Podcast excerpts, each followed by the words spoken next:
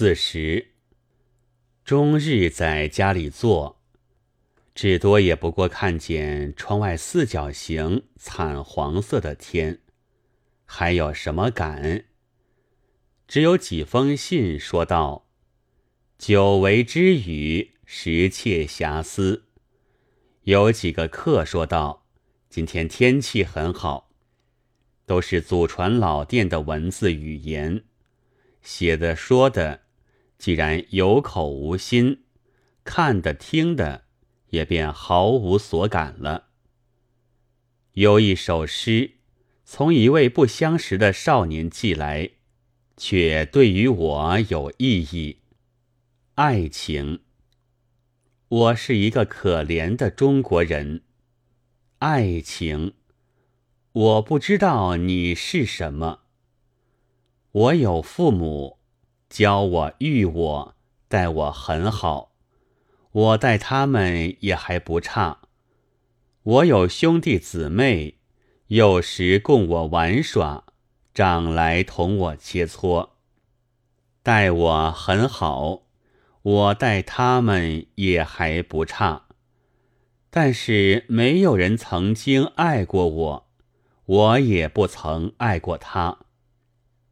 我年十九，父母给我讨老婆，于今数年，我们两个也还和睦。可是这婚姻。是全凭别人主张，别人撮合，把他们一日戏言当我们百年的盟约，仿佛两个牲口听着主人的命令。多，你们好好的住在一块儿吧。爱情，可怜我不知道你是什么。诗的好歹。意思的深浅，姑且勿论。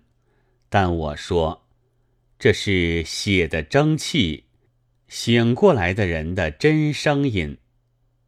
爱情是什么东西，我也不知道。中国的男女大抵一对儿或一群，一男多女的住着，不知道，有谁知道？但从前没有听到苦闷的叫声，即使苦闷，一叫便错，少的老的一起摇头，一起痛骂。然而无爱情结婚的恶结果，却连续不断的进行。形式上的夫妇，既然都全部相关，少的另去拼人素娼。老的再来买妾，麻痹了良心，各有妙法，所以直到现在不成问题。但也曾造出一个“度”字，略表他们曾经苦心经营的痕迹。可是东方发白，人类向各民族所要的是人，自然。也是人之子，我们所有的是单是人之子，是儿媳妇与儿媳之夫，不能献出于人类之前。可是魔鬼手上终有漏光的处所，掩不住光明。人之子醒了，他知道了人类间应有爱情。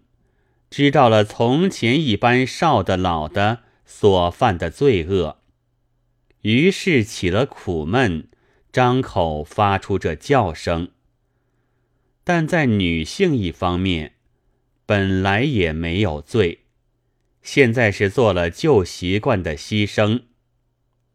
我们既然自觉着人类的道德，良心上不肯犯他们少的老的的罪。又不能责备异性，也只好陪着做一世牺牲，完结了四千年的旧账。做一世牺牲是万分可怕的事，但血液究竟干净，声音究竟醒而且真。我们能够大叫，是黄莺便黄莺般叫；是吃枭，便吃枭般叫。我们不必学那才从丝窝子里跨出脚，便说中国道德第一的人的声音。我们还要叫出没有爱的悲哀，叫出无所可爱的悲哀。我们要叫到旧账勾销的时候，旧账如何勾销？我说，完全解放了。我们的孩子。